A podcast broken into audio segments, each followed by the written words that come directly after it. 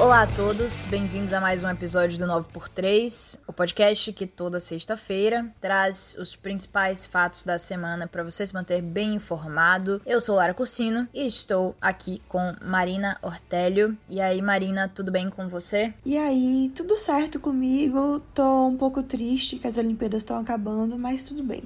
E Léo Souza. E aí, Léo, tudo bem com você? E aí, Lara. E aí, gente, tudo certo? Um pouquinho de, dessa tristeza aí de Marina eu compartilho também. E acabei de ver um negocinho também que ficou, me deixou um pouquinho mais triste, mas acho que eu vou deixar pro que vier. E você, como é que tá? No momento, tô curiosa para saber, né, o que é que você viu que é de triste, porque você falou a fofoca pela metade, e aí você sabe que mata o fofoqueiro. Mas sobre as Olimpíadas também tô um pouquinho triste, compartilho desses sentimentos de vocês. Mas ao mesmo tempo tô um pouco aliviada, porque eu não tô dormindo bem. Tem muitos dias, porque essa Olimpíada no Japão não é pra santo, não, pelo amor de Deus. Mas enfim, vamos para as notícias.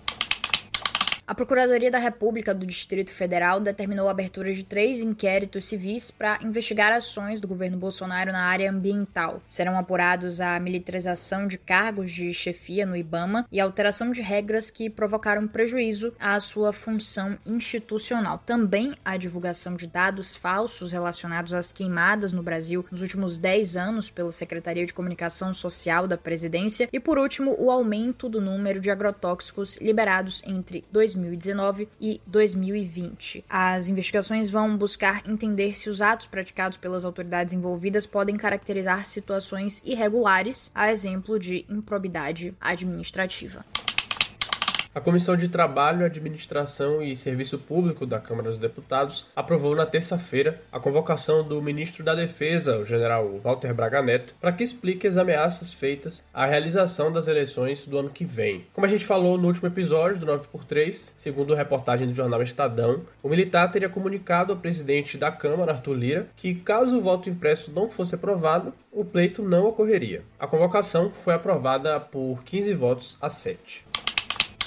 Nas Olimpíadas de Tóquio, o Brasil ultrapassou seu recorde histórico de medalhas em Jogos Olímpicos. O antigo recorde de 19 medalhas tinha sido batido nas Olimpíadas do Rio em 2016. Agora, a meta também é ultrapassar o maior número de medalhas de ouro já conquistadas pelo Brasil em uma edição dos Jogos Olímpicos. Recorde que também foi batido nas Olimpíadas do Rio, quando os atletas brasileiros garantiram sete medalhas de ouro. Pois é, tivemos uma semana com medalhas importantes. A começar começar, eu preciso citar aqui por Bruno Fratos, porque ele levou bronze na prova dos 50 metros livres na natação no sábado, mas foi faltando assim minutos para dar o domingo, então eu vou citar ele aqui porque ele merece. Ele que deu uma entrevista, ficou que ficou famosa ironizando, né, a repórter. Tô felizão, pô, fiquei em sexto. Tá chateado? Não, tô felizão, né? Pô, fiquei em sexto. Desculpa, mas tô, né? Bastante. Agora tá felizão de verdade, ganhou bronze. Agora sim, no domingo, de fato, a gente teve uma medalha de ouro.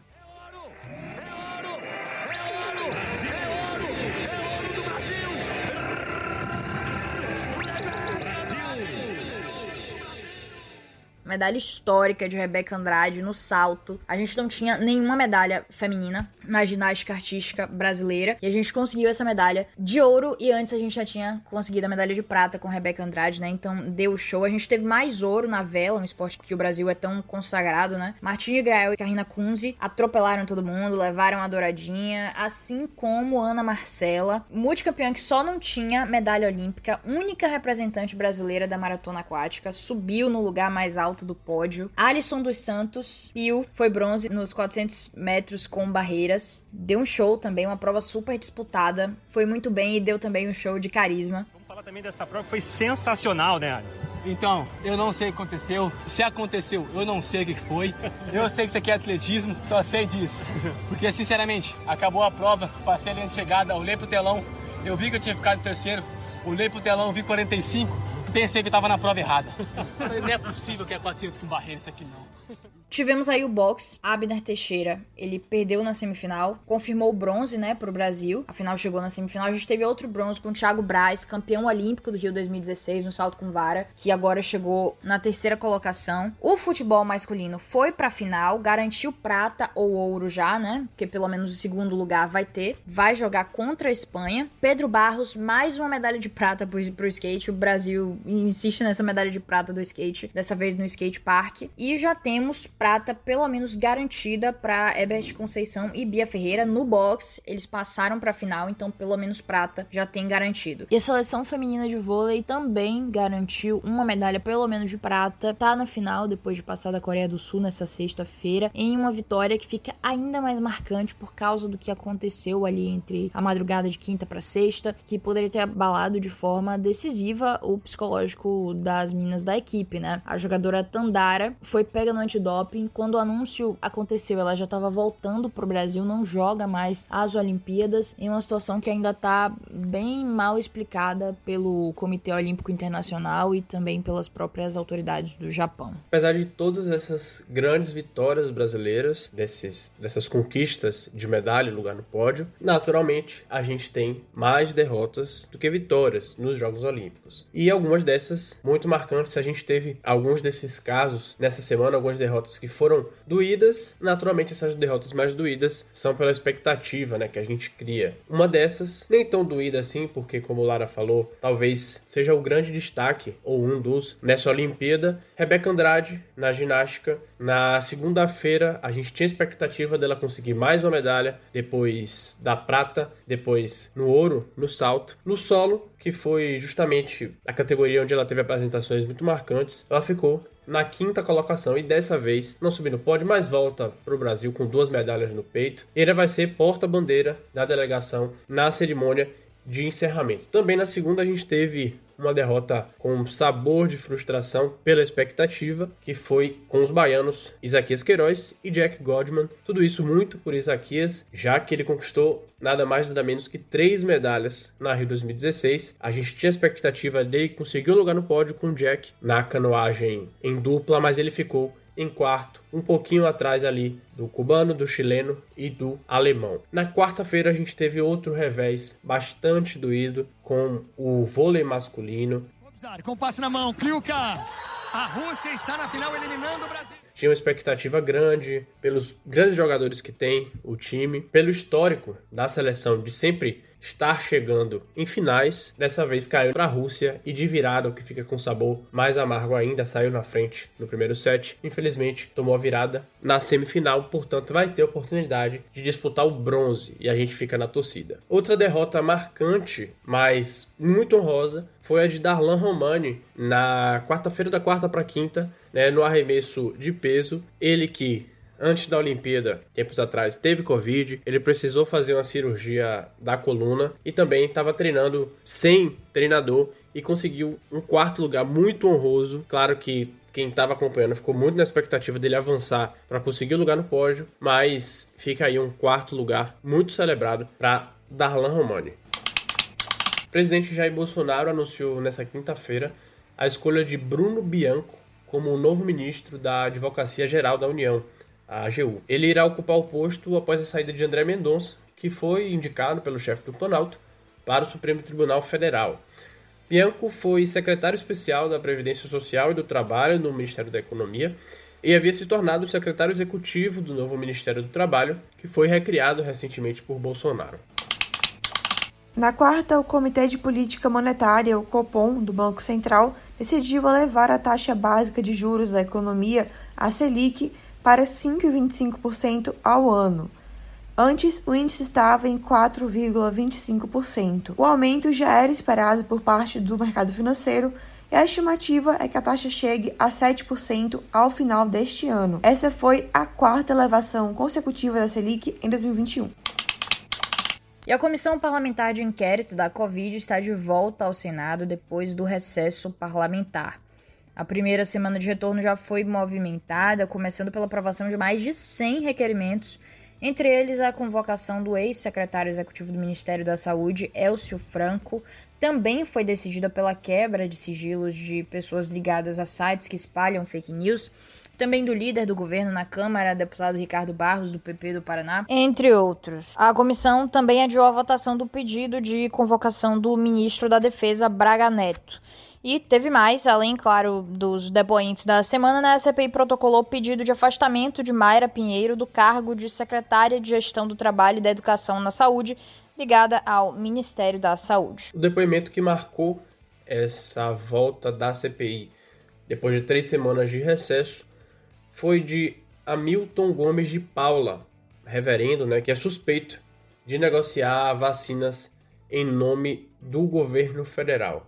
Ele é fundador da entidade privada Secretaria Nacional de Assuntos Humanitários, que teria sido utilizada aí nesse esquema de negociação que envolveria a compra de 400 milhões de doses da vacina AstraZeneca. De início, ele negou que tenha negociado vacinas em nome do governo, afirmou que não conhecia nenhuma pessoa do governo federal né, e chegou a afirmar que a instituição fundada por ele estaria sendo usada de maneira ardilosa para fins espúrios. Mais adiante em seu depoimento, no entanto, o reverendo chegou a admitir nas palavras dele que tem culpa e até chorou nas palavras dele por ter aberto as portas da casa dele para essa negociação. Eu creio que foi o maior erro que eu fiz foi abrir a porta da minha casa aqui em Brasília. Eu sou de Brasília. Eu abri a porta da minha casa num momento assim de que eu estava enfrentando da perca de um ente querido da minha família. E eu queria vacina para o Brasil.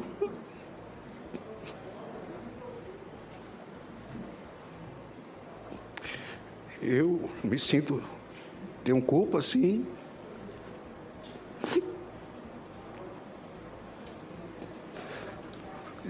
Hoje de madrugada, antes de vir para cá, eu dobrei os meus joelhos, orei. Omar, Omar. E, e aí eu peço desculpa ao Brasil.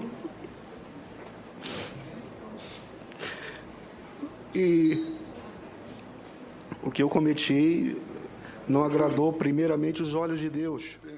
Hamilton Gomes de Paula teria feito a ponte entre a Davat, aquela empresa que está sendo alvo das investigações de Luiz Paulo Dominguete e o governo brasileiro nessa negociação suspeita. Outro que também prestou depoimento à CPI nessa semana foi o tenente-coronel Marcelo Blanco, que é ex-assessor do Departamento de Logística do Ministério da Saúde. Ele também é apontado como uma das pessoas responsáveis por fazer a ligação entre a Davat e o Ministério da Saúde. O tenente-coronel teria participado do jantar em um shopping em Brasília, no qual Luiz Paulo Dominguete, que é apontado como representante da Davat, teria encontrado com membros do governo para começar essa negociação, fortalecer a negociação da vacina de Oxford. Durante o depoimento, Blanco negou a acusação de ter participado do pedido de propina de um dólar por de vacina e também disse que ajudou a fazer essa ponte entre a Davat e o governo. Sim, o primeiro ponto é com relação. Eu não tinha conhecimento. Aqui tá. Em 29 de janeiro, o secretário executivo, tá? É, ele envia ofício para 16 secretarias dizendo que ia concentrar as ações de vacina. Eu fui, eu fui exonerado em 19 de janeiro do Ministério. Eu não tinha conhecimento disso. E, e, e uma outra coisa que fique bem clara: a única coisa que, quando o Dominguete me procurou, a única coisa que ele pediu é que ele gostaria de enviar propostas para o departamento logístico. Eu simplesmente o orientei a enviar para os e-mails institucionais. Eu não intermediei, eu não fui com ele lá, eu não articulei, eu não fiz absolutamente nada disso. Até esse próprio jantar, né, que já ficou até bastante conhecido, foi pensado em conjunto com o Blanco, mas diferente do que o Roberto Dias disse de que o encontro teria sido casual, Blanco aponta que ele sabia que Dias estaria no restaurante e por isso apareceu lá com Dominguete. Vale lembrar que Dias é o ex-diretor do Departamento de Logística e também é acusado de ter sugerido a propina a Dominguete. Ainda durante a CPI, o senador Alessandro Vieira apontou que o celular de Marcelo Blanco possuía 108 ligações para o telefone de Dominguete, o que só estreita ainda mais a relação dos dois. Já na quinta-feira, quem prestou depoimento foi o empresário e ex-deputado Ayrton Soligo, que é conhecido como Ayrton Cascavel. No depoimento, ele falou os motivos para atuar na pasta da saúde, ao longo de dois meses, apesar de não ter função oficial. Quando o ex-ministro Eduardo Pazuello ainda era secretário executivo da pasta, ele convidou Cascavel para atuar como articulador político e institucional do ministério. Demorou dois meses, mas Cascavel foi nomeado para a pasta. Ele disse que esse tempo, essa demora, aconteceu por problemas de pressão, que lhe deixou repouso, a renúncia do então ministro Nelson Tais, os cartórios fechados e também a rejeição inicial da Casa Civil à sua nomeação. A atuação de Soligo é alvo de investigação da Procuradoria da República no Distrito Federal, mas ele nega ter recebido vantagem ou então remuneração enquanto estava com essa atuação extraoficial. Já sobre as vacinas, ele falou que sua função se limitou a ser um pacificador nas tratativas sobre a Coronavac e que ele não participou de negociações sobre a compra de vacinas. A Lei Geral de Proteção de Dados, a LGPD, está em vigor desde setembro do ano passado, mas só no último domingo a Autoridade Nacional de Proteção de Dados, a ANPD, pode começar a aplicar sanções a quem descumprir a legislação. O problema é que ainda não foi publicado o Regulamento de Fiscalização e Aplicação de Sanções Administrativas, que orienta a aplicação de punições previstas na LGPD. Então, por enquanto, essas multas ficam para depois. O secretário de Saúde da Bahia, Fábio Vilas Boas, pediu exoneração do cargo após uma grande polêmica envolvendo seu nome. Vilas Boas decidiu atacar por mensagens de WhatsApp a empresária Angeluce Figueiredo, dona do restaurante Preta, que fica na Ilha dos Frades, perto de Salvador. Ele chamou ela de vagabunda e a acusou de receber mesadas de 10 mil reais de um empresário do setor gastronômico para não precisar trabalhar. Isso tudo porque, por causa do clima, o restaurante decidiu não abrir as portas em um dia que Vilas Boas tinha feito uma reserva com amigos no local. Para piorar a situação, câmeras de segurança filmaram o então secretário sem máscara devidamente colocada, diga-se de passagem, tentando invadir o estabelecimento. Depois da divulgação do caso, ele chegou a pedir desculpa, assumiu erro, mas a repercussão já era grande demais e negativa demais para ele permanecer no cargo. O ministro do Supremo Tribunal Federal, Alexandre de Moraes, determinou na quarta-feira que o presidente da República, Jair Bolsonaro, seja incluído como investigado no inquérito das fake news. A decisão atende a um pedido aprovado por unanimidade pelos ministros do Tribunal Superior Eleitoral na segunda. No despacho, Moraes cita 11 crimes que podem ter sido cometidos pelo chefe do Planalto nos repetidos ataques feitos por ele às urnas eletrônicas e ao sistema eleitoral. Entre eles, calúnia, difamação, injúria e outros. Essa denúncia foi embasada em uma pauta de Bolsonaro, de, antiga, digamos assim, né? De quando ele ainda era candidato à presidência lá em 2018, né? Ele dizia que se ele perdesse seria por uma possível fraude nas, nas urnas eletrônicas. É, acabou ganhando e, e, inclusive, demorou bastante tempo para justificar por que, que se havia fraude ele teria ganhado, né? E esse ano há pouco ele disse que foi porque a diferença estava muito grande, que ele ganhou na verdade no primeiro turno e que no segundo turno ele ia perder de novo por fraude, mas que como a diferença era realmente muito alta e que a população perceberia, deixaram ele ganhar. E sempre respaldado, assim, o, o, pelo argumento de que ele tinha como comprovar. Recentemente ele disse que não há como comprovar, depois de, de dizer por diversas vezes que tinha provas disso. Primeira vez que ele falou que não há como comprovar, mas que são coisas que ele sabe, enfim. E o que realmente pegou, assim, por que, que, que veio essa denúncia agora, sendo que desde as eleições de 2018 ele trazia esse assunto. Ele adotou uma postura mais agressiva nos últimos meses de sugerir que não poderia não haver eleições se a, o voto não fosse mudado para um voto impresso e auditável, como ele diz. O que as pessoas parecem não saber é que o voto da urna eletrônica também é auditável. Essa parte de sugerir que pode não haver eleições é um pouco mais preocupante. Foi levantado diversas vezes a possibilidade disso ser um crime contra a democracia, uma, tentativa de atentado contra a democracia. E a partir disso, ele falou mais de uma vez sobre essa possibilidade de não haver eleições, que ele não deixaria haver eleições se o voto não fosse mudado para impresso. é que pegou mais para que essa denúncia pudesse, pudesse surgir. Bom, outra atualização sobre isso é que a comissão especial da Câmara criada para tratar do voto impresso rejeitou a PEC sobre o tema, só que como comissões especiais têm caráter opinativo, vai só servir como, uma, como um certo tipo de argumento ou, ou algo que pode pesar na decisão dos parlamentares. A proposta, então, deve ser levada à votação no, no próprio plenário da Câmara mesmo, então a gente ainda tem é, estrada aí para percorrer nesse assunto. Ainda nessa história das urnas eletrônicas, o presidente Jair Bolsonaro enviou na terça ao Tribunal Superior Eleitoral uma resposta sobre as acusações que ele vem fazendo de supostas fraudes nas urnas eletrônicas. Mas, mais uma vez, ele não apresentou prova alguma dessas supostas irregularidades. A resposta veio depois de um pedido do corregedor do tribunal, o ministro Luiz Felipe Salomão, que solicitou que o presidente apresentasse esclarecimentos sobre as acusações. Na resposta, ele basicamente repetiu argumentações que tem feito nos últimos dias a favor do voto impresso e que também já foram rebatidas pelas autoridades da Justiça Eleitoral. Um dos pontos citados por Bolsonaro foi uma audiência pública organizada pela Justiça Eleitoral em 2018, em que alguns palestrantes defenderam o voto impresso.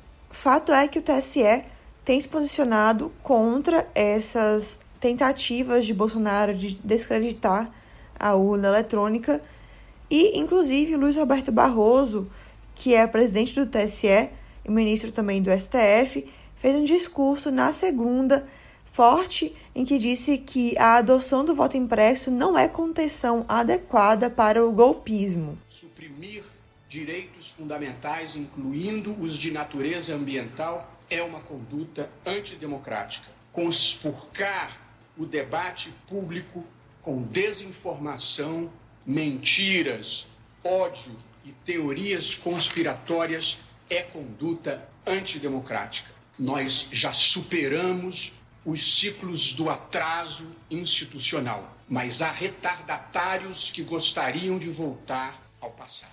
A declaração foi dada quando ele discursou na sessão de abertura do semestre no TSE. Ele falou ainda que ameaçar a realização das eleições é uma conduta antidemocrática e que há coisas erradas acontecendo no país que as instituições e a sociedade precisam estar bem alertas. Barroso ainda pontuou que uma das manifestações de autoritarismo no mundo contemporâneo é o ataque às instituições, inclusive às instituições eleitorais. E ele aproveitou para fazer um gancho com os Estados Unidos, onde Trump questionou o resultado das eleições depois de perder para Joe Biden, o atual presidente do país, e essa confusão toda chegou à invasão do Capitólio no começo do ano. E agora, Marina, fala aí pra gente qual é a inusitada da semana. Nessa inusitada, o golpe virou contra o golpista porque algum espertinho quis tentar dar um golpe no deputado Luiz Miranda, sim, aquele da CPI, com o celular do colega dele de partido e também na Câmara, Rodrigo Maia.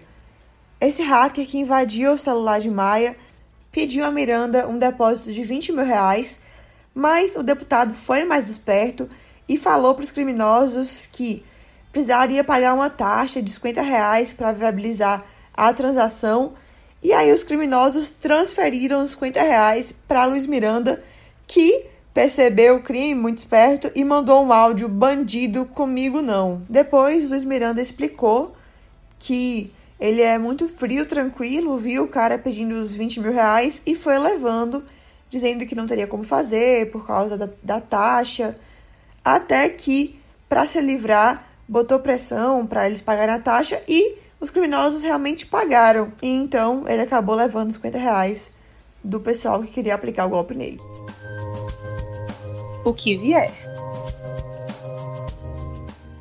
Eu falei que o meu que vier era triste, no meio me veio um, um que vier feliz, que foi a vitória de Isaquias na fase classificatória e exaltar o quanto esse homem é um monstro da canoagem, já, já exaltei, pronto. Agora vou falar do meu que vier triste.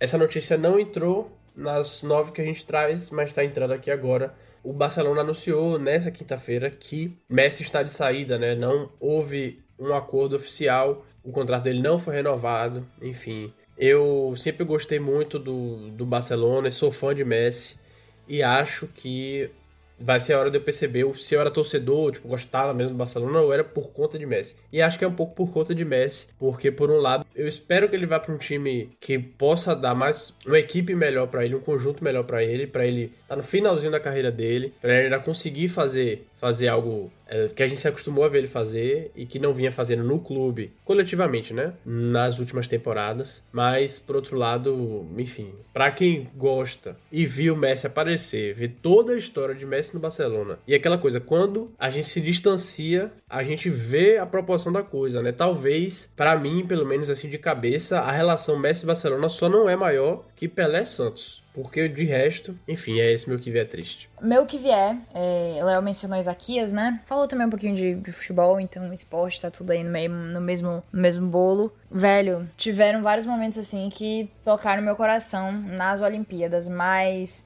eu simplesmente passei mal, mas eu passei mal real assistindo a prova da maratona aquática de Ana Marcela. Velho, eu e meu pai, a gente tava assim, em surto, porque é uma prova grande, então você imagina que não tem tanta emoção, que só vai ter emoção no final, mas assim, é do início ao fim você realmente surtando de, meu Deus do céu, vai, vai passar, não vai passar. E ela ficava em terceiro, em quarto, em quinto, voltava para primeiro, enfim.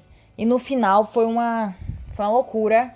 E o fato dela ser baiana e dela ser, tipo assim, uma das maiores da história do esporte que ela pratica o fato dela ter ganhado tudo, mas ter tido uma história complicada nas Olimpíadas. Tudo tava acumulado ali. Eu tava torcendo muito, muito, muito por ela. Eu fiquei muito emocionada, muito, muito emocionada. De todas as medalhas, acho que essa foi assim a que tocou mais meu coração. E também pela prova emocionante que foi. É, e é isso, só queria falar que realmente, assim, esse pra mim, até o momento, foi o auge, assim, das Olimpíadas em, em questão de, de tocar mais meu coração. Eu fiquei bem emocionada. Eu sei que as Olimpíadas estão aí, e é muito legal ficar acompanhando né, os jogos, mas o meu que vier não tem nada a ver com Olimpíadas. É, na verdade, é um muito obrigada ao TED Talks, porque no meu trabalho eu tenho que ficar procurando vídeos de pessoas falando coisas sobre tecnologia, inovação, enfim. E o TED Talks sempre me salva, sempre tem vídeos maravilhosos, mas o muito obrigada ainda é maior. Por quê? Como eu tenho que ficar procurando as coisas, eu viro e mexe entro lá, né? E nossa, tem cada vídeo interessantíssimo, assim, qualquer coisa que você quiser aprender, vai ter lá e vai ter um pessoal foda falando sobre. Esses dias eu vi uma, um vídeo sobre é, esquecimento e memória, que era muito interessante, e como você conecta as coisas no cérebro, enfim. Se você tiver aí de bobeira, procurando alguma coisa para ver e aprender alguma coisa legal, entre no TED Talks porque é show. Bom, galera, é isso. Até semana que vem. Quando a gente não vai ter mais Olimpíada, já vai ter acabado. Afinal, termina no domingo, mas é isso. Até semana que vem. Se gostou, compartilhe. Escute a gente no streaming de sua preferência. E também aproveite para nos seguir em todas as redes sociais. Lá a gente é 9 por 3, 9 em algarismo e 3 por extenso. Até semana que vem. Tchau, tchau. Tchau, gente. Até semana que vem. Marina já deu recado. Segue a gente. Beijos.